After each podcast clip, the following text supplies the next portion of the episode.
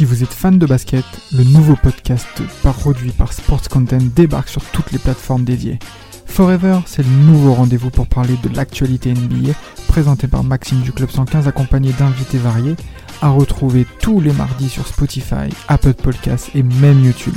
Alors n'hésitez pas, rendez-vous tous les mardis avec Forever.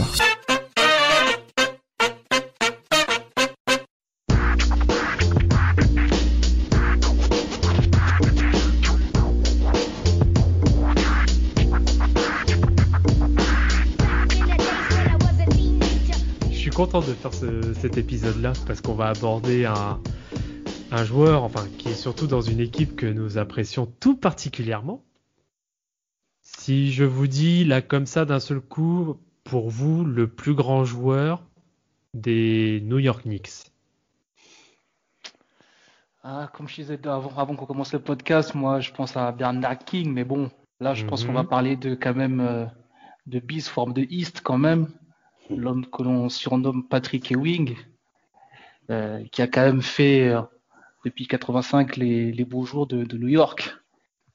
Ça c'est sûr, pour le coup, euh, c'est un peu, bah, c'est celui qui, qui remet complètement New York sur la carte et puis bon, qui les a quand même fait tenir quasiment, ouais, 15, ouais, 15 ans, ouais, c'est ça, 15 ans jusqu'au mmh. jusqu'au final 99, qu'ils ont encore une fois perdu.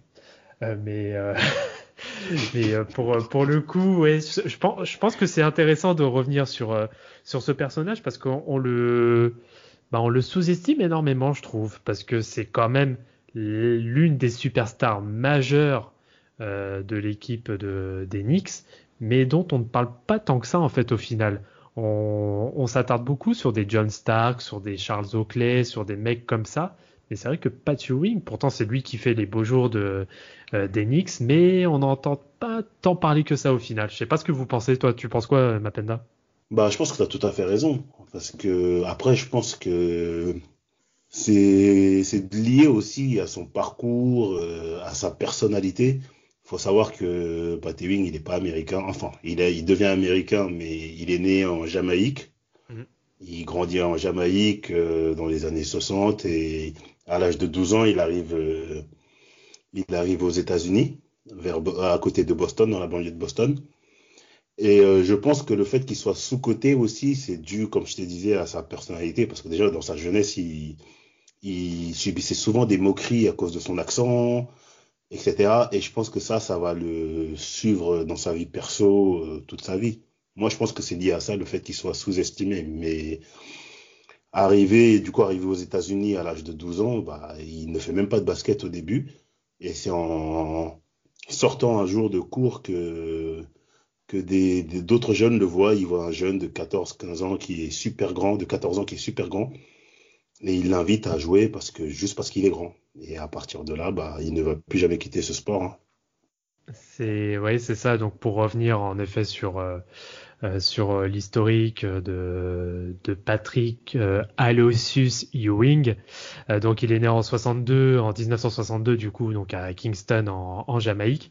comme tu disais, Mapenda, en effet, de, de base, le basket n'est absolument pas son sport parce qu'il excelle euh, à la fois au cricket ainsi qu'au euh, ainsi qu'au football, au soccer. Mm. Et voilà, c'était clairement pas son sport. Et après, bon, t'as bien, t'as très bien euh, déroulé les, les, événements. donc c'est ensuite en venant donc dans le Massachusetts, c'est exactement à Cambridge, qu'il va commencer à, toucher ses premiers ses premières balles et ensuite ne va plus du tout quitter quitter ce sport et qui va voilà qui va derrière l'emmener sur notamment une, euh, une carrière universitaire euh, qui, bah, qui aura été euh, quand même plutôt remarquable. Avec, de, avec un très bon palmarès dans la fameuse université de, de Georgetown. Mm. Georgetown qui de base n'était pas son, son, université de prédilection. il était censé rejoindre Dean Smith à, à North Carolina.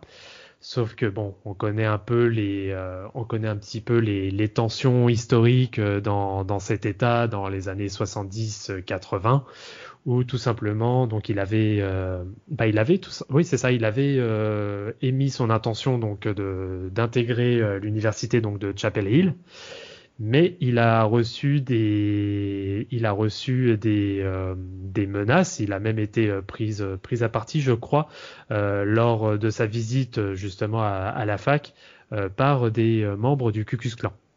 Donc, qui l'ont clairement dissuadé, dissuadé d'y aller. Et au final, donc, il a visité d'autres d'autres facs tels que UCLA ou Villanova, mais donc au final, il aura il aura posé euh, son, euh, il aura posé ses bagages dans l'université de Georgetown, qui était, euh, qui est en soi une université qui est très très connue pour ses, pour ses grands pivots qui en sortent. Mais qui à l'époque était pas aussi considéré que maintenant, il faut, faut le rappeler quand même. Hmm. il, en a fait Oui, oui, c'est sûr. C'est, il, y contribue fortement. Hein. Non, non, c'est clairement ça. Du coup, euh, Polo, tu veux passer un petit peu sur sa carrière universitaire? Bah, Il a quand même fait trois finales universitaires, hein, donc euh, il en a gagné une et il en a perdu deux. Donc, euh, comme tu disais, je pense que le, le pedigree est, assez bon. Hein. Je pense que comme c'est une, c'est une fac en plus qui permettait aussi aux big men de, de se développer. Donc, je pense que malgré les circonstances, c'est quand même un bon choix pour lui. Ça lui permet de, de se mettre en valeur, de, de montrer qu'il a des capacités euh, à son poste. Et je pense que ça lui a permis aussi euh, d'accéder à cette draft de 85. Donc je pense que pour le, pour le, pour le choix, euh, ça valait le coup. Et puis ça montre aussi que c'est un cursus long pour son cas aussi. Donc tout est bénéfique, à mon avis, à son niveau. Ouais, c'est sûr. En plus, pour revenir un peu sur son parcours à Georgetown, pour moi, c'est l'un des meilleurs parcours du basket universitaire aux États-Unis parce qu'en 4 ans, bah, comme tu as dit, Polo, il fait trois finales. Mhm. Il en perd deux, il en gagne un, mais il perd la première, euh, sa première année euh, contre North Carolina, justement, avec euh, qui avait Michael Jordan, Sam Perkins, donc grosse équipe, et il perd de très peu. Il est titulaire, donc du coup, dès sa première année à la fac. L'autre finale, il la perd contre, contre Ola Juan, et donc, ça veut dire que des adversaires, euh, on va le voir par la suite, qu'il va retrouver euh, durant toute sa carrière. Mm. Et il en gagne quand même une. Il en gagne quand même une. Euh, et euh, fort de ces quatre années, bah, il, franchement, quatre années pleines, il, il se présente à la draft 85 où il est, pro, il est choisi en première position par les Knicks, logiquement. Est-ce qu'on rappelle euh, quelques noms euh, de la draft 85 ou ça va? On, parle, de Karl Malone, on parle de Charles Oakley, euh, donc bon, Pat Ewing qui termine numéro 1, il y a des Chris Mullin, Detlef Schrempf, Joe Dumars, donc voilà, il y a quand même, voilà, il y a quand même de sacrés noms ah sur, ce, sur, cette, sur cette draft. Et en effet, donc il va terminer premier euh, donc de cette draft et il y aura même euh, Pat O'Brien qui est euh, un célèbre un célèbre commentateur radio qui était aussi broadcaster avec CBS qui a qui a juste dit qu'on avait eu l'ère de de Mikan, l'ère de Russell, l'ère de Karim, donc Abdul Jabbar et maintenant on a l'ère de Pat Ewing. Donc c'est déjà pour dire euh, à quel point on l'attendait déjà à partir de ce, à partir de cette draft et euh, les prédictions qui étaient faites, euh, qui étaient clairement faites sur son potentiel en fait. Mm la prédiction qui était justifiée parce que c'est vrai qu'il a, comme l'a dit Mapenda, il a clairement montré au niveau de la fac qu'il avait les outils pour être une, une, une valeur sûre dans la ligue. Ouais, complètement. Et en plus sur sa première saison donc rookie, bah, il va directement mettre le ton. Euh, qui va terminer euh, donc la première saison avec euh, déjà rien que la bagatelle de 20 points, 9 rebonds et, et de passes et plus de 2 contre, ce qui est déjà énorme pour un pour un bah, pour un rookie tout simplement, avec bah des pourcentages en plus très corrects pour le coup. Euh, et voilà, c'est automatiquement, voilà, il commence déjà à mettre à mettre son nom euh, même si les, euh, les résultats euh, de, de, New York ne sont clairement pas en rendez-vous pour le moment. Ouais, c'est sûr, ils sont pas en rendez-vous parce que les deux premières années, il rate beaucoup de matchs. Je crois mm. la première année, il en rate 32, la deuxième, il en rate 23. Lui, malgré tout, quand il joue, il tient son rang. Et comme tu as dit, 21 points, 9 rebonds. mais dans une équipe où il y a pratiquement personne qui galère dans, les, dans, dans le fond de la conférence Est. Donc du coup, on a les deux premières années qui sont, qui sont hyper compliquées. Et en fait, le, le tournoi, il va avoir lieu. Je pense le premier tournoi, il a lieu en 87 quand euh, quand il draft, quand New York draft Mark Jackson, qui mhm. sera euh, futur coach euh, de, de, Golden State. Donc il le draft à la, à la troisième position. Mark Jackson, c'est un meneur hyper talentueux. Et à partir de là, en fait, les résultats, ils vont commencer un peu à décoller. Et euh, déjà à ce moment-là, déjà Pat Ewing, il faut savoir qu'il est beaucoup sous les critiques, mais c'est un, un, gars, il a une éthique de travail euh, énorme. Donc ça veut dire que il travaille d'arrache-pied pour pouvoir prouver qu'il peut amener son équipe loin. Et ça, plus euh, la draft de Mark Jackson, va, ça va, ça va, comme je te dis, euh, comme je te disais, remonter les résultats. Et du coup, en 80, en 88, il se retrouve directement au playoff et euh, malheureusement, ils perdent contre, contre les Celtics. Donc après, à l'époque, c'était euh, c'était le, grand Celtics avec les Kevin McHale, les Larry Bird, etc. Mm-hmm. Mais bon, cette draft-là, quand même, de Mark Jackson marque quand même le début euh, de l'ascension de Pat Ewing et de New York dans la NBA. Non, c'est carrément ça. Et ça va être clairement, bon, voilà, ils sont tombés direct sur, sur Boston. Bon, mm. on connaît, on connaît Boston de cette époque-là. Euh, bon, on va dire que l'issue était, était un minimum logique.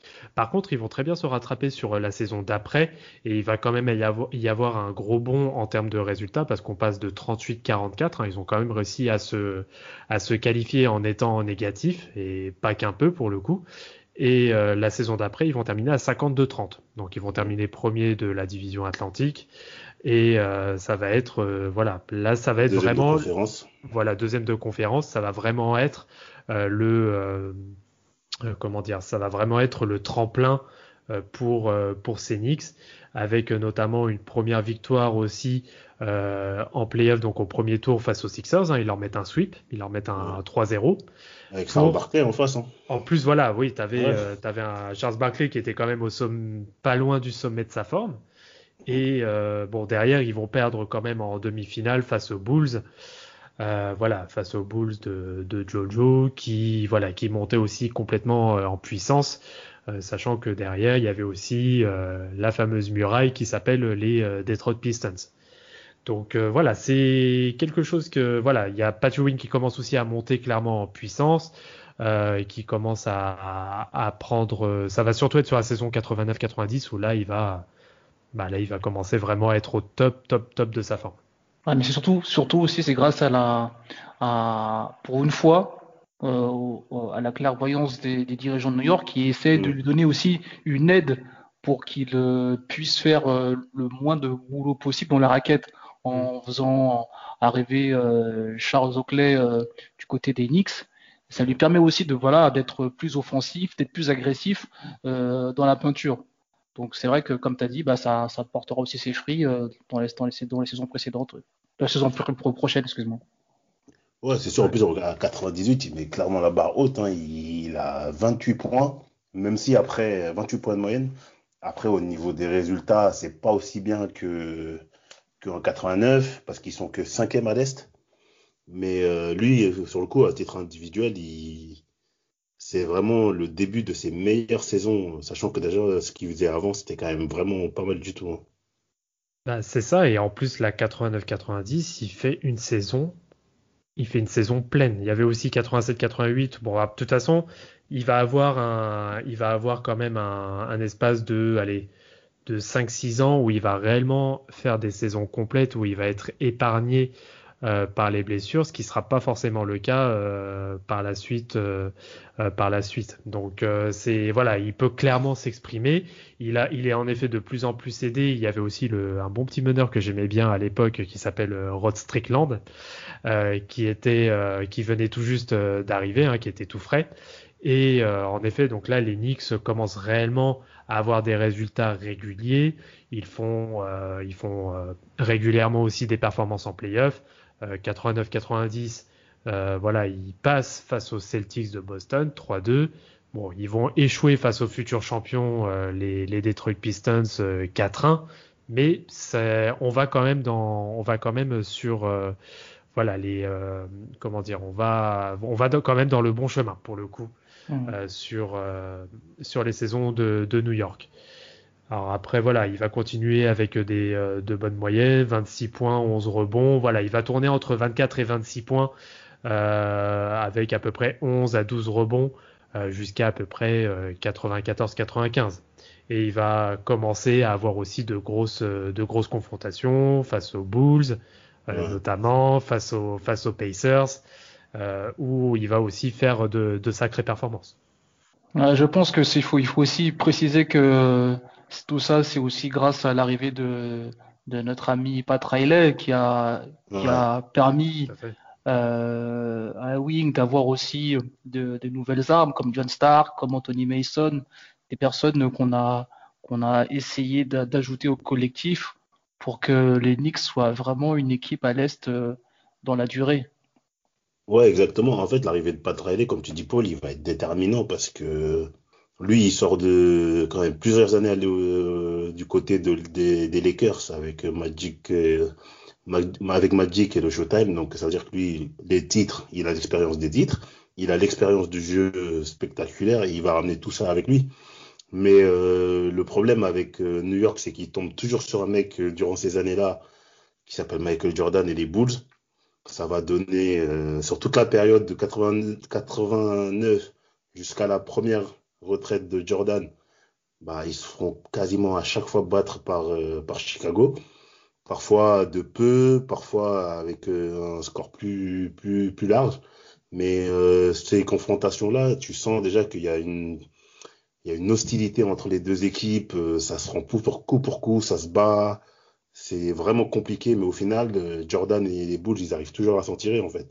Et du coup, arrivé, arrivé vers 92, etc., il y a encore les critiques qui reviennent. On se dit peut-être que les Knicks, ils sont, ils ont un, ils ont un plafond de verre euh, au-dessus d'eux et est-ce qu'on se pose la question de savoir est-ce qu'ils vont arriver à percer ce plafond-là pour aller pour aller goûter au final mais au final euh, l'élément qui va faire qu'ils vont y arriver aussi c'est la retraite de Jordan au final le mec qui les a tapés une deux trois quatre fois à chaque fois euh, on va prendre il faut le dire hein, on va prendre sa retraite hein. non mais c'est Jordan je pense que ça va un peu plus loin en playoff quand même hein. Bah, c'est oui, c'est carrément ça. En effet, de toute façon, les pour les Knicks, euh, le, la principale barrière, comme euh, comme tu l'as très bien dit, c'est ce sont les Bulls. Euh, ce sont clairement les Bulls de, de, Jojo. Ils ont failli réussir à y, à y passer, c'était en 92. sur les demi-finales de conférence justement face aux Bulls, mais voilà, ça se joue, ce genre de série qui se joue au détail. Voilà, match 7. Et mm. malheureusement, bon, on sait très bien que les Bulls, lorsqu'on parle de match 7, ils sont, euh, ils sont toujours présents. C'est ça, exactement. Donc euh, du coup, voilà, ça va être ça pour, euh, ça va être ça en effet jusqu'à la retraite de, Jordan. Et là, dès que Jordan prend sa retraite, bah automatiquement, Patty Wing il annonce, ça y est, c'est notre année, on y va, on y va à fond. Et et il sera l'un des principaux partisans, en effet, de cette, de cette campagne 93-94 et qui va les amener jusqu'au final, jusqu'à euh, une confrontation avec euh, certains euh, Houston Rockets et un certain Hakim Olajuwon. Et quelle série? Ouais, et il faut dire aussi, avant ça, en demi de conférence, ils, tapent, ils réussissent enfin à taper les Bulls, mais difficilement en sept matchs. Mais bon, je pense que n'a pas la même saveur vu que Jordan, il n'est pas là.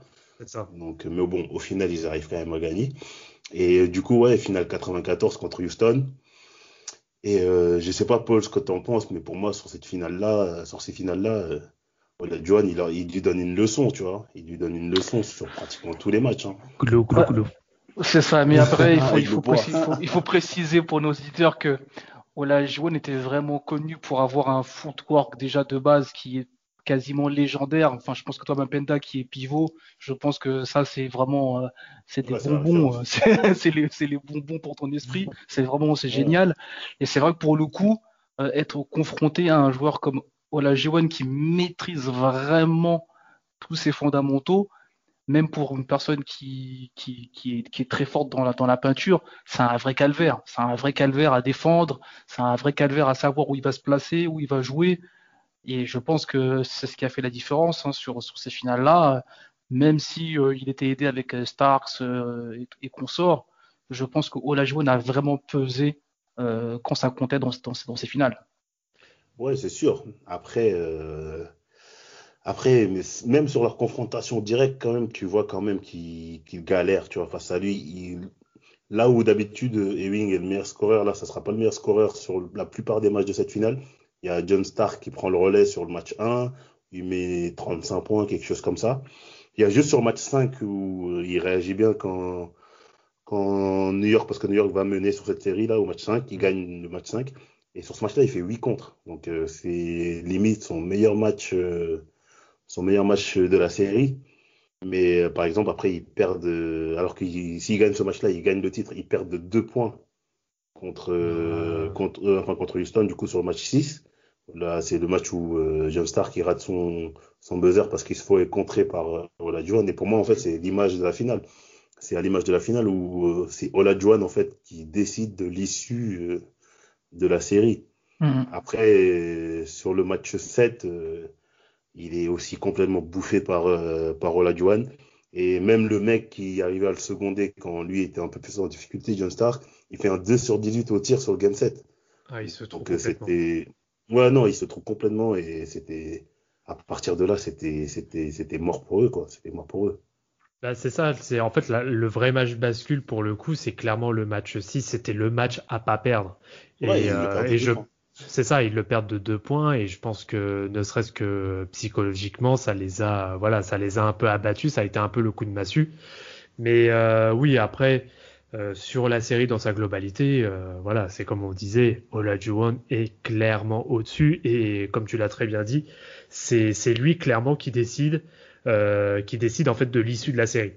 Et euh, qui, parce que sur cette série, Olajuwon termine quand même à 20, quasiment 27 points, 9 rebonds, quasiment 4 blocs. Il est, il est juste impérial. Ouais, non, mais c'est trop. Franchement, c'est trop. Et il, il, refera, de toute façon, pour les, pour les gens qui nous écoutent, euh, sur l'épisode euh, sur Olajuwon, il refera la même chose après au, jeune mm. Shaq. Hein. Lui, en finale NBA, le mec, il vient pas pour blaguer. Hein. Lui, c'est son, son, adversaire direct, il le broie de bout en bout. Ah, je, je, trouve, je trouve quand même pas autant que, que Ewing, hein, parce que quand tu regardes bien la, finale 95, Shaq, il fait, il fait il y a du répondant. Il y a du répondant quand même. Mais c'est vrai il y a du répondant.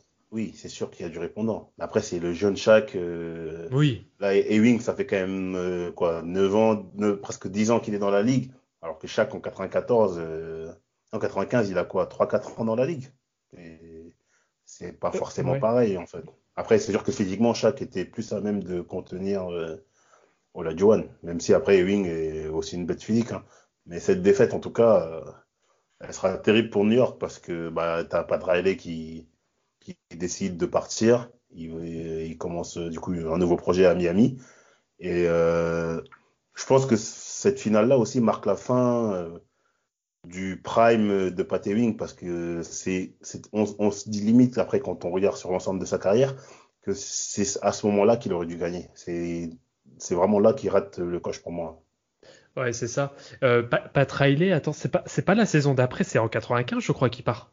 Non, je crois qu'il part le lendemain de la finale. Hein. Je crois que l'été qui suit la finale, il part. Hein. Non, si c'est ça, c'est ça. Il part, euh, il part le lendemain des finales NBA pour rejoindre euh, le, Ligue de Miami. Euh, non, attends, c'est pas, c'est pas, c'est pas après la désillusion face aux, face aux Pacers en 95, parce que pour moi, il est toujours head ah coach hein, en 94. oui, oui, ah oui, t'as raison, c'est vrai. Mm. Ouais, t'as raison, t'as raison. Et, mais, bon, après, tu sens quand même que sur après cette finale-là, euh, plus, ça sera plus jamais la même chose. Ouais, il a, plus, il a plus la tête à ça. Oui, bah, oui, non, c'est, c'est, c'est clairement ça. Il a clairement plus, euh, plus la tête à ça. Bon, même si la, la saison, euh, voilà, la saison 94-95 est toujours bonne, mais là, tu, c'est, alors je pense que c'est ça aussi qu'on reproche à Ewing, c'est lorsqu'il y a vraiment un, lorsqu'il y a vraiment un match coup près ou une action coup près à, à faire, bah malheureusement, il répond pas si présent que ça. Et, euh, et ça va clairement être la preuve, notamment sur la saison 94-95, où match 7 demi-finale de conférence face aux Pacers. Il a un, potentiel, euh, il a une action où il peut potentiellement égaliser. Il se retrouve tout seul. ça me fait rire parce que c'est fou quand même. Tu te dis que tu es en NBA, tu es à ce niveau-là. Mais bon, enfin bref, tu, tu, tu es au buzzer. Tu es tout seul devant ton panier. Tu as juste à déposer le ballon pour égaliser. Et ben non, ça fait, euh, ça fait un fond de cercle et ça et ça ressort et du coup bah c'est euh, on part pas en prolongation et ce sont les euh, les Pacers qui qui partent en finale de conférence. Ouais, après tu sais là que tu vois que ça se joue vraiment à rien, c'est vraiment ouf hein, parce que là comme tu dis il rate le layup et tu as aussi les 8 points en 16 secondes de Reggie Miller et le choke game là après il se retourne, il fait le signe à à Spike Lee là mythique mythique de dingue mythique de dingue. Mais euh, c'est là que tu dis vraiment que ça tient quand même à un fil. Hein. C'est une carrière NBA. Hein. C'est tu rates un layup qui peut t'amener encore une fois en finale NBA. et du coup, bah l'épée. Ouais, vas-y. Excuse-moi, mais je pense que ça, ça, ça, rejoint un peu ce que tu disais au début du podcast, c'est que c'est par rapport à sa, à sa personnalité, donc ça aussi, ça a, ça a un impact sur sa mentalité. Comme c'est une personne qui n'a pas forcément confiance en lui, euh, tu vois une personne comme Jordan qui, quand il parle de lui, tu sens qu'il est confiant. Il y a des mm. actions comme ça où lui, il, tue. Et je pense que Ewing, c'était pas un tueur. C'était un mec, c'était un combattant, c'était un, warrior, mais c'était pas quelqu'un qui, un assassin. Donc, par rapport à sa par rapport à sa personnalité, ça, c'était pas en adéquation, tu vois. Oui, après, ce qui est, t'as raison, mais ce qui est étonnant, c'est que lui, il se pose en, en personne qui ne ressent pas la pression, en fait. Et il y a une, ah interview qu'il donne euh, quand il se fait quand il se fait drafter. Le journaliste lui pose la question est-ce que le fait de jouer à New York avec l'engouement, la pression, etc. Qu'est-ce que ça vous fait? Lui, il répond quelle pression, tu vois. Donc ça veut dire que lui, il se présente de, comme quelqu'un qui a peur de rien, etc. Et on verra bien que ça sera pas le cas dans ces moments chauds mm. au, moment, dans les moments les plus importants de sa carrière, parce que tu, quand tu rates un lay-up comme ça, tout seul. Euh, alors que, alors qu'il y a une finale NBA qui joue au bout. Même un coach en DM4, euh, il te met sur le banc, tu vois. Donc euh, c'est vraiment incroyable. Non mais c'est vrai. Même un coach en loisir, il, peut pas tolérer ça. Donc euh, c'est vraiment dingue qu'un mec comme Patty Wing, visage de la franchise, il puisse rater des choses comme ça. Hein. Bah malheureusement, c'est ce qui est, c'est ce qui est quand même arrivé. Mais ouais, là, par contre, en effet, comme, comme tu disais tout à l'heure, je pense que c'est vraiment, en fait, c'est vraiment, alors ce match, enfin, ce match, cette série où l'action justement de Pat Wing qui, euh, qui rate, euh, qui fait rater la, la, qualification en finale de conférence en 95, je pense que c'est clairement le déclic en fait pour Pite Riley. bon, déjà, sachant que au niveau du management, le management ne voulait clairement pas qu'il prenne plus de, plus de poids. Oui. Voilà, plus de place dans, dans le management des, des Knicks, mais je pense que là, ça a clairement été le déclic lui disant euh, bon bah allez, faut, que je me casse. On a fait tout ce qu'il fallait euh, pour euh, pour essayer d'accrocher un titre. On a la voie même qui est grande, qui est grande ouverte pour pour avoir un titre en l'absence notamment de Jordan. Mais non, il n'y a rien qui fait. Voilà, je me, je me casse, sachant que le HIT en plus lui propose euh, un poste à la fois de head coach et en plus de directeur des opérations basket. En même temps, j'ai envie de dire pourquoi refuser. Tout à fait, tout à fait. Je pense que c'était une opportunité qu'il n'aurait pas eu euh, ailleurs, donc euh, il s'est dit, il, me donne ce que je veux, allons-y. C'est ça, et en même temps, il a réussi à avoir aussi des mecs comme, euh, comme Alonso Morning. Voilà, il a quand même en plus un sacré effectif derrière.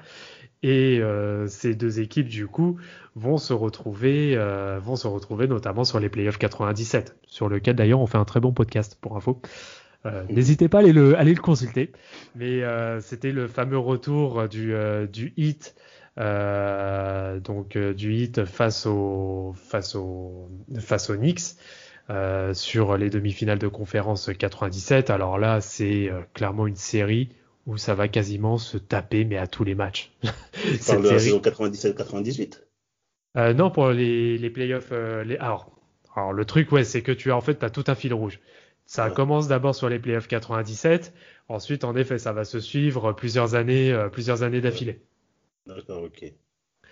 Donc, euh, donc pour le coup, voilà, c'est le retour de Riley à la Big Apple. Et euh, bon, c'est quand même New York qui va en sortir euh, le, le, plus souvent, le plus souvent vainqueur. Mais voilà, c'est voilà, c'est quand même ça. Pour en tout cas, pour revenir, c'était quand même le déclic, je pense, pour pour être allé de de partir. Mm.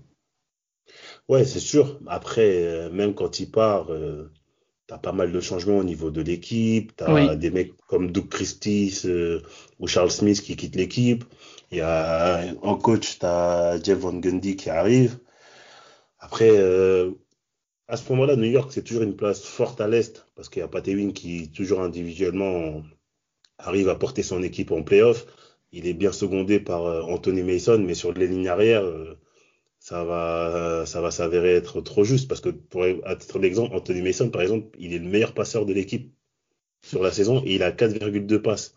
Donc, euh, tu peux m'expliquer ce que tu veux, mais tu peux pas aller en finale ou même ne serait-ce que gagner quand ton meilleur passeur, c'est ton ailier fort, quoi. Donc, euh, donc, donc, euh, donc, donc là encore, ils repèrent encore cette fois face aux Bulls sur la saison 95-96, bah, futur champion, retour de retour de, de, Jordan aux affaires, bah, on reprend des défaites comme à l'ancienne. Hein. Donc, mais c'est incroyable, hein, de, ça veut dire que ce mec-là, quand même, il, il doit faire des cauchemars de Jordan, hein, de sa première finale en NCAA dans les années 80 à la fin des années 90, le mec perd euh, au moins 5-6 fois contre Jordan quand même. C'est c'est ah bah, il, aura tout le temps été bloqué par lui, hein, quasiment. Euh, c'est juste fou. Donc, euh, donc voilà, donc bon, malheureusement, c'est euh, c'est un peu le, la, réputation des, des Knicks qui est bah, de, de choke, hein, clairement sur les années sur les années 90, de jamais être de jamais être capable de, de terminer le, le business. Euh, donc, euh, donc voilà pour, euh, pour cette période-là. Après, il y a notamment sur, sur la saison 98, enfin 97-98, on a failli le perdre, hein, n'empêche euh, Pat Ewing, hein, parce qu'il a failli, sa, sa, carrière a failli être mise entre parenthèses à cause d'une grave, d'une grave blessure. si je me rappelle bien, c'était au niveau du, c'était au niveau du poignet ou en tout cas c'était à la ouais, poignet gauche, ouais, poignet gauche. Ouais. Ouais, voilà, donc euh, sur une tentative de, de dunk, je crois que c'était face à face à Milwaukee. Euh, donc il va avoir euh, fracture euh, fracture ouverte, je crois, avec une dislocation complète d'un d'un os. Bon, enfin bref, la totale, des ligaments des ligaments déchirés. Bon bref, là c'est vraiment le, le, total package. Ouais, le mm. total package. Mais heureusement, bon, il a il a réussi à se faire opérer pour éviter d'avoir des euh, des dommages notamment euh, nerveux, donc ce qui a pu euh, le faire le faire revenir sur les terrains. Et finalement, bon, il aura il aura juste manqué les 20 dernières les 20 derniers matchs de, de la saison en cours, mais par contre sur sur la Enfin non, je, dis une bêtise. Il avait raté 20 matchs, c'est ça. Il avait raté 20 matchs sur les sur ces 10 sur ces 10 dernières saisons et là d'un seul coup, bah, il va en rater 56. Et euh, bon, il a quand même été capable de se remettre de, sa, blessure. Mais bon, c'est pas voilà, on va plus retrouver euh, non plus le, le wing euh, qui voilà qui pétait la forme jusqu'à cette blessure là. Non, c'est sûr que cette blessure là, je crois, si je me rappelle bien, il l'a il l'a contracté en décembre. Donc déjà quand il a quand il quand il se blesse, on se dit que les New York pourra, est capable de pas aller en playoff à la suite de cette blessure. Mais après, tu as des joueurs comme Alan Houston, Larry Johnson qui vont, mm.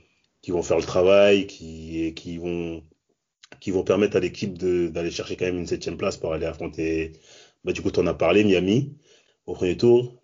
Et là, ils font un, ils font un petit upset parce que personne n'attendait à ce qu'ils tapent Miami cette année-là. Mais au final, ça suffira pas puisque le tour d'après, ils, ils tombent encore contre, contre Indiana et, euh, il a encore euh, tonton Reggie. Non mais c'est toujours les mêmes, hein. c'est toujours les mêmes qui le stoppent ce mec-là, c'est incroyable. Si c'est pas Jordan, c'est Reggie Miller et du coup sur cette saison-là, bah bah pareil, ça passe pas non plus. Et euh, après euh, la saison d'après, bah elle est un peu particulière parce que là il se passe quand même un truc, deux trucs majeurs, c'est que déjà c'est l'année du, du lockout, donc euh, tu une saison qui est qui est raccourcie. Euh, New York essaye quand même encore de, de, capitaliser sur la fin de carrière euh, de Pat Ewing. mais tu sens que tu sens que tu sens que voilà, ça tire, ça commence un peu à baisser. Charles Clay, c'est pareil, lui aussi, il, est sur la fin. Du coup, même lui, il est échangé contre contre Camby. T'as Latrell Sprewell qui, qui arrive de Golden State ou ouais, donc Sachant qu'il euh, avait, été suspendu, sachant qu'il avait été suspendu, je sais plus combien de matchs parce qu'il avait étranglé euh, PJ Carlesimo euh, la saison d'avant. Franchement, le, pire c'est que, excuse-moi, je te coupe vite fait, mais le pire c'est que la saison 98-99, en tout cas le début de saison, et on va dire au niveau de l'ambiance du, de l'ambiance des Knicks, c'est une catastrophe. Ouais, non, c'est une équipe de cassos. Hein. Ils, ont, ils ont construit une équipe de cassos et personne ne les voyait personne ne les voyait faire le parcours qu'ils vont faire après. Hein. C'est clairement ça. Et donc au final, ils vont terminer avec un record donc de 27-23, euh, donc euh, qui arrive quand même à, se qualifier, euh, à se qualifier en playoff. Et par contre, bah là, c'est la, la, grande surprise. Bon, bah ils retrouvent au premier, au premier tour le hit de Miami. Ça va au bout des cinq matchs. Pour rappel, à l'époque, c'était euh, c'était cinq matchs pour euh, pour le premier tour. C'était le, meilleur des cinq matchs. Donc, ils passent 3-2. Euh, ensuite, ils affrontent les Hawks Atlanta. Alors là, euh, on fait pas dans le détail, ça se termine en 4-0 direct. après, donc en plus avec une bonne confrontation avec avec Dikembe Mutombo, si je dis pas de si je dis pas de bêtises sur cette série là. Je crois qu'il y, je crois qu'il y était. Hein, en plus, euh, ouais, il y était déjà sur. Euh, ouais, mais, mais par contre, il se fait, il se fait boire Mutombo. Par qui? Bah, par euh, par Pat hein, notamment. Bah, Pat, je crois que sur cette saison-là, il joue pas beaucoup en les playoffs. Hein. Bah, il joue pas, il joue pas énormément, mais euh, bah oui, non, ça va. Il fait, il fait quand même des stats. Bon, en soi, les deux, les deux se, les deux se, se neutralisent. Je pensais qu'il était quand même un peu plus, euh, un peu plus haut que ça, mais en fait non, c'est la 13 Sprewell en fait qui roule complètement sur la série. Ouais, c'est c'est Sprewell et euh, et même Camby qui défensivement aussi montre des choses intéressantes. Mais euh, ouais, du coup, ils arrivent quand même à à passer malgré toutes ces blessures là contre contre contre les contre contre les Hawks au deuxième tour du coup et euh, ils arrivent contre Indiana en finale et euh, là aussi pour une fois ils ils arrivent quand même à, les battre à la surprise générale et ils se présentent euh, au final face aux Spurs. Larry Johnson le shoot à 4 points. Exactement. Et eh oui. Et eh oui. La grand-mère, mais euh, ouais, donc du coup, bah, c'est euh, voilà, ils arrivent quand même à, à, battre, on va dire, leur, euh, leur vieux démon, hein, du coup, en, en passant notamment euh, les, les Pacers. Bon, après voilà, bon, on connaît la, la finale contre contre les Spurs. tu as le duo qui, qui roule surtout Robinson Duncan, hein, les tours jumelles. Bon, ils essayent quand même de faire bonne figure les les Knicks, mais les Spurs sont sont bien trop au-dessus et ça va se terminer, euh, ça va se terminer en 4-1 euh, sur, euh, sur cette série. Je ne sais pas s'il y a des choses à ajouter sur cette campagne 98-99. Non, pas grand chose, mais après je pense que là même sur la sur la finale, il n'y avait pas Patrick Ewing et puis Larry Johnson était limité, donc forcément pour le pour Duncan Robinson c'était un peu emballé, c'est pesé, j'ai envie de dire. Hein. C'était vraiment on finit le job et ouais. Et puis voilà. Hein. Bah, après, moi, je trouve que c'est un mal pour. Enfin, d'un point de vue juste observateur sur euh, la carrière de Patty Wing, moi, j'aurais, j'aurais trouvé triste que New York gagne, sachant que Patty Wing n'a quasiment pas joué des playoffs, tu vois. Le mec. Ça euh, Ouais, ça aurait été moche quand même, on est d'accord. Hein. Hmm. Mais bon. ça, aurait, ça aurait, été clairement moche. Mais euh, bah, ça aurait été moche, mais ça se trouve, hein, ça, aurait, ça aurait clairement dit quelque chose sur le personnage. Hein. Ah oui, ça aurait envoyé un message euh, sans, même avec son oui qu'on arrive à gagner. C'est quand même, euh, quand même dur. C'est compliqué. C'est compliqué. Bon après sur la saison 2000, bah il y a toujours des résultats hein, parce que voilà, hein, ça. Bon, il termine troisième, troisième de l'Est derrière les Pacers et le Heat. Euh, ça arrive encore en finale de, de conférence, hein, avant, euh, euh, en ayant euh, sweepé les, les, Raptors et en rebattant une nouvelle fois le, le hit. Mais bon, là, on revient un peu dans les travers. Il y a les Pacers qui, qui, sont, bah, qui sont clairement déterminés. Bah, c'est un peu l'année ou jamais hein, pour eux pour, pour avoir un titre. Donc, donc voilà, ça va se terminer malheureusement, malheureusement pour eux en 4-2 sur la finale de conférence avant donc pour les Pacers de, avant de rencontrer les, les Lakers sur sur la finale de 2000. Et là, après, il se passe un truc de. Franchement, pour moi, c'est un truc, c'est un truc de ouf qu'ils font. Les... Non, il faut le dire. ils, sont ouf. Ils sont ouf. je sais pas si c'est Nolan déjà qui est là ou c'est un autre, mais c'est un truc de ouf. Le manque de respect qu'ils font. Le mec, il le trade à Seattle. Le respect n'existe clairement plus. Bah, tu, as, tu, tu, as un nouvel exécutif en fait aussi hein, qui, euh, euh, qui arrive hein, sur euh, notamment la saison 99-2000 hein, qui est Scott, Lay, Scott Layden et en fait bah, lui il va faire du ménage. C'est aussi simple que ça. Et bah, il va envoyer oui bah, alors, je pense, que c'est l'un des joueurs qui a été le moins respecté parce qu'en plus c'est sur la même je crois que c'est sur la même période où tu as à la fois Pat Ewing qui est envoyé aux Sonics et en parallèle, tu as Hakim Olajuwon, je crois, ou c'est la saison d'après, je me rappelle plus, qui est envoyé aux Raptors.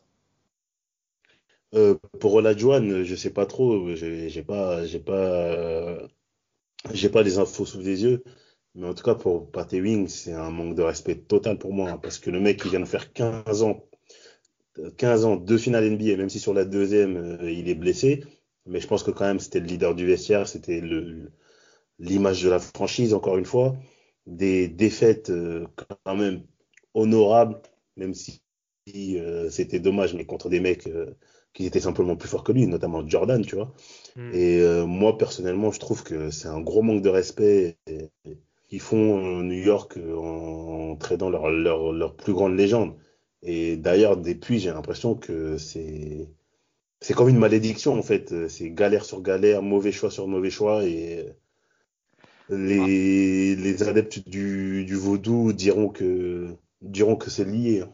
Ouais, je pense qu'il y a beaucoup de karma, comme tu dis. Même là, enfin, on en parlait avant, avant le podcast, le fait que même euh, là, récemment, il a essayé d'aller euh, au Madison et que les personnes ne l'aient pas reconnu. Tu vois bien qu'il n'y a pas, il y a, il y a pas, comme tu as dit, une notion de respect. On en parlait, on en rigolant avant, on disait que si Tony Parker il va à la Center, tout le monde va le reconnaître. Si Shaq il va au Staples Center, tout le monde va le reconnaître, il n'y a pas de problème. Et là, que comme une, légende de son club, on ne le reconnaisse pas, mm. ça, ça en dit long, comme tu disais, euh, que là, bah, après, c'est que pour, euh, on va dire, c'est que pour la cash machine. C'est-à-dire que là, on va dire qu'on sait que les Knicks ont une valeur marchande qui est importante. Là, le but, c'était d'alléger un peu la masse salariale pour pouvoir peut-être derrière faire des mouvements pour euh, sportivement être efficace, mais un minimum de respect pour une personne qui a passé 15 ans, enfin une dizaine d'années dans un club et qui s'est donné corps à cette équipe. Ouais, non, c'est franchement c'est c'est quand même très moche pour lui euh, de, de terminer comme ça, mais bon, que, que tu hein, c'est c'est l'industrie euh, c'est l'industrie de la NBA hein, qui malheureusement euh, n'est est, sans pitié.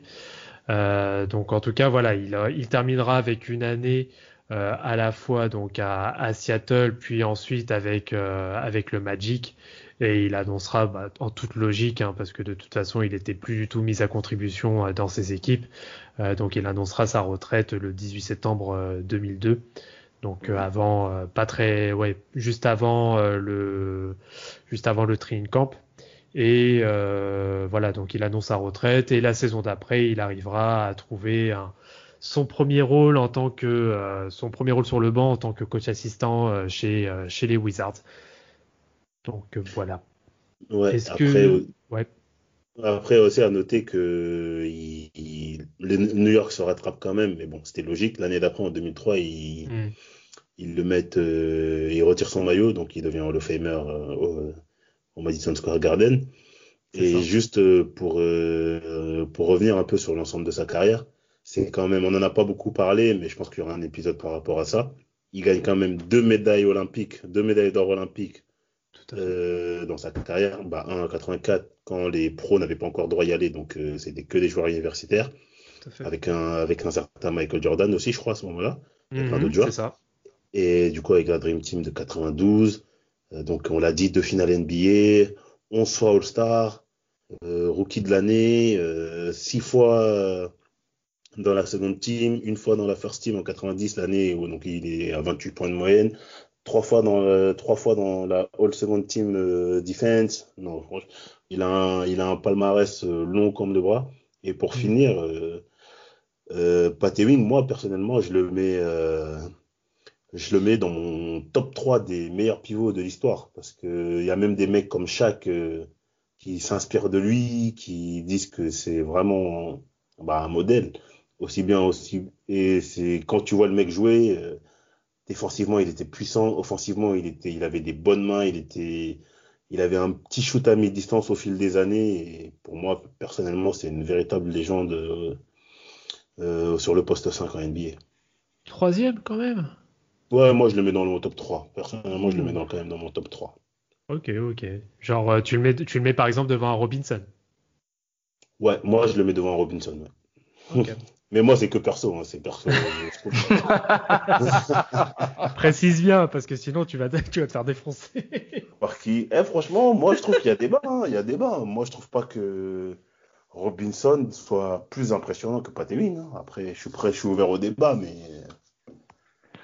en termes de talent pur. Dans euh, l'esprit des gens, Robinson, il, incarne un peu les, les, les, les cartons, les stats euh, incroyables mais je pense qu'ils ont un point commun tous les deux, c'est que mentalement, euh, quand ça devient chaud, euh, après son l'aide de, de Tim Duncan, je pense que mentalement, quand ça devient chaud, il, il, il déjoue. Tu vois, le match où, euh, où il devient le pantin de d'Akimola Jiwon, euh, je pense que il, même lui-même, il doit encore y repenser à ce match. Il doit dire, putain, le mec, il m'a quand même il m'a fait salade tomate oignon quoi quand même. Ah non, il, il a pris des questions. Il a, il a pris des questions terribles. toi, toi, du coup, Polo, bah tiens, pour, ter pour terminer, euh, ça va être le dernier mot, va falloir quand même qu'on euh, qu clôture. Euh, toi, tu le placerais où, toi, justement, Patty Wing Parmi les pivots euh, Parmi les pivots, moi, je le mettrais en 4-5, 4-5, ouais, 4-5, parce qu'il est quand même, il est, il est quand même Hall of Fame. Euh, le maillot a été retiré. On va dire que c'est quand même, comme l'a dit Mapenda, c'est quand tu penses à New York, tu penses à, à, Ewing qui lève les bras et qui dit c'est ma ville, tu vois. Donc mhm. pour moi, c'est une figure emblématique. On peut pas passer à côté. Si tu es fan des Knicks, si si t'as pas eu des histoires sur Pat Ewing et tout ça, c'est compliqué. Donc pour moi, ouais, je le mets en 4-5. C'est vraiment, pour moi, c'est un, c'est vraiment un joueur, euh, c'est un, élémentaire, quoi. On peut pas passer à côté. Bon, je, vais me faire insulter, je sens par ma penda, mais moi je le mets. Pouf Moi, franchement, franchement, Patty Wing, je pense que je le mets genre 7 ou 8. Hein. Et tu peux juste me citer quelques noms avant que je rigole un coup euh, Alors, comme ça, qui me viennent direct de tête Karim Abdul-Jabbar, Will ah, Chamberlain, Shaquille O'Neal, Hakim Olajuwon, euh, ouais, Bill, Bill Russell. Euh, c'est vrai, Bill Russell, c'est vrai, c'est vrai. Euh, moi, je mets quand même David Robinson devant, parce qu'il a quand même aligné de sacrés stades de port. Euh, ouais. Et en plus, il est MVP. Il a été MVP. Euh, et je, ah, je mettrais quand même peut-être un Moses Malone aussi, je pense. Ouais. Après, oui, vu comme ça, oui. Mais après, moi, je te, moi, je me base sur euh, sur les mecs que j'ai vu jouer, tu vois. Ouais, ouais. Et sur la, sur la période qu'on traite, qu'on traite, moi, je suis désolé, hein, les Will Chamberlain, les Bill Russell, respect, hein, mais à l'époque, ils jouaient, ils jouaient contre des mecs qui allaient, qui allaient faire de la plomberie après les matchs. Je suis désolé. Hein, et ils jouaient, et quand on regarde les vidéos de ces mecs-là, j'ai l'impression qu'ils jouaient que contre des nains, tu vois. Et après, Ewing, il faut voir aussi dans, contexte, dans quel contexte il joue. C'est l'âge d'or de, la NBA des années 90. L'adversité, elle est beaucoup plus forte, tu vois. Et euh, moi, je pense qu'il n'a pas été entouré pareil que, que, les autres. Que, Abdul Jabbar, il joue quand même avec un Magic, tu vois. Il joue quand même avec un Magic Johnson. Euh, donc, euh, donc euh, voilà, moi, il y a tout ça qui fait que Pat Ewing, euh, moi personnellement, je le, je le sors pas de mon top 3. Hein. Après, je comprends, tu vois, quand tu me cites les mecs que tu m'as cités, mais pour moi, le contexte, il joue quand même pour beaucoup. Tu vois. Bah écoute, je pense que le mieux pour avoir aussi l'avis de chacun, on posera la question directement sur les réseaux sociaux. Exactement. Et on verra euh, ce qu'on dira. Il y en a peut-être qui diront 4, mais euh, le chiffre favori de, de, notre cher Damas national. Mais voilà, on vous, on vous laissera. Euh, tenez, oui, chers, chers, auditeurs, on vous laissera justement nous dire ce que vous pensez du cas du cas Pat Ewing et où est-ce que vous le classez dans le dans le classement all-time des pivots.